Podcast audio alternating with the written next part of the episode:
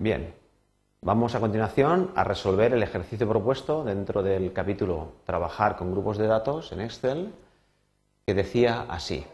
Suponer que tenemos una serie de datos de notas de alumnos por años, curso y profesor. Eh, vemos aquí que tenemos pues, para un año un determinado profesor, un curso, pues este alumno sacó esta nota. ¿vale? Eso está agrupado, vemos que hay una cadencia Primero están los de este curso que dio este profesor este año, después viene la del curso siguiente del mismo profesor el mismo año y ya cambiamos después de profesor, y etcétera, etcétera. Bien.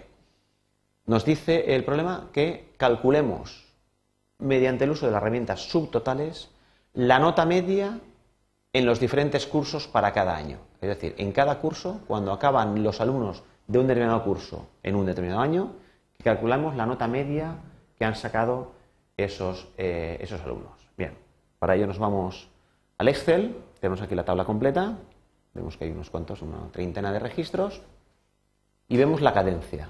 Vemos que tenemos eh, eh, año, profesor, curso, alumno, nota, y vemos que el año, por ejemplo, hasta aquí, todos estos registros son, corresponden a cursos impartidos en el año 2008. ese año 2008 pues, habían dos profesores, que son Jaime y Víctor, tenemos aquí, Jaime y Víctor. Y después, eh, en el caso concreto de Jaime, pues hay dos, cursos, Introducción a Excel y Excel avanzado. Y en el caso de Víctor, lo mismo, Introducción a Excel y Excel avanzado. Bien, hay una serie de alumnos que han sacado una serie determinada de notas. Bien, nos preguntaba, nos decía el problema que calculásemos la nota media de los alumnos que había en cada curso en cada año. Bien, entonces, esto lo vamos a hacer mediante la herramienta subtotales que recordemos estaba en el menú datos. Datos, subtotales.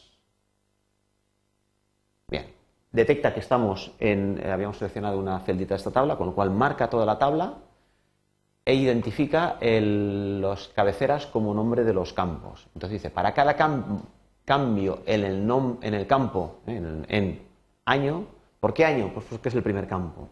Pero nosotros no queremos calcular un subtotal cuando cambie de 2008 a 2009. Pues no sé lo que nos ha pedido el problema. El problema nos ha pedido cuando cambie de un curso a otro curso. ¿vale? Entonces nosotros tenemos que, decir que para cada cambio en curso, es decir, en lo que está en esta, en esta columna, usar la función suma. No queremos tampoco la suma de las notas. Él ha detectado, ha seleccionado nota porque ha visto que es el único dato numérico. Entonces, el Excel tiene tendencia a ver, eh, a calcular los totales, los totales pues, de los datos numéricos principalmente, a pensar qué es lo que queremos.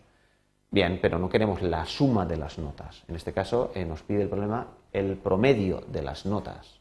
Entonces, para cada cambio en curso, usar la función promedio a nota. Reemplazamos los subtotales actuales, no hay subtotales actuales, no queremos salto entre páginas y el resumen debajo de los datos como es habitual.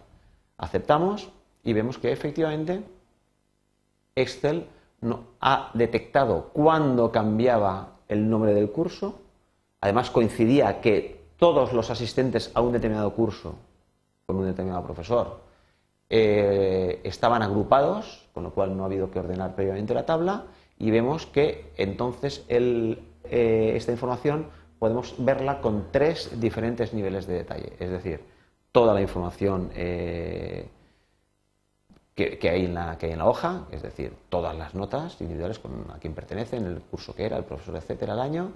Podemos resumir un poquito, ver con un nivel 2 de detalle, que sería contraer los últimos, eh, los últimos eh, subtotales. Entonces, por ejemplo, tenemos aquí la nota media de que ha habido para cada uno de los cursos. El primero, el que daba el primer profesor el primer año de introducción al Excel, 6,67. El que daba de Excel avanzado ese mismo profesor ese mismo año, 7,87. El siguiente profesor, el primer curso, 7,24, etcétera, etcétera. Bien, incluso podríamos tener un nivel de detalle mínimo, el, que es cuál es la nota general promedio de todos esos alumnos que teníamos eh, listados. Bien, y esto es lo que nos pedía el, ejercicio. Podríamos verlo, podemos contraer o expandir algunas de las ramas o todas ellas, verlas con un diferente nivel de detalle, dependiendo de lo que nos interese en cada, en cada ocasión.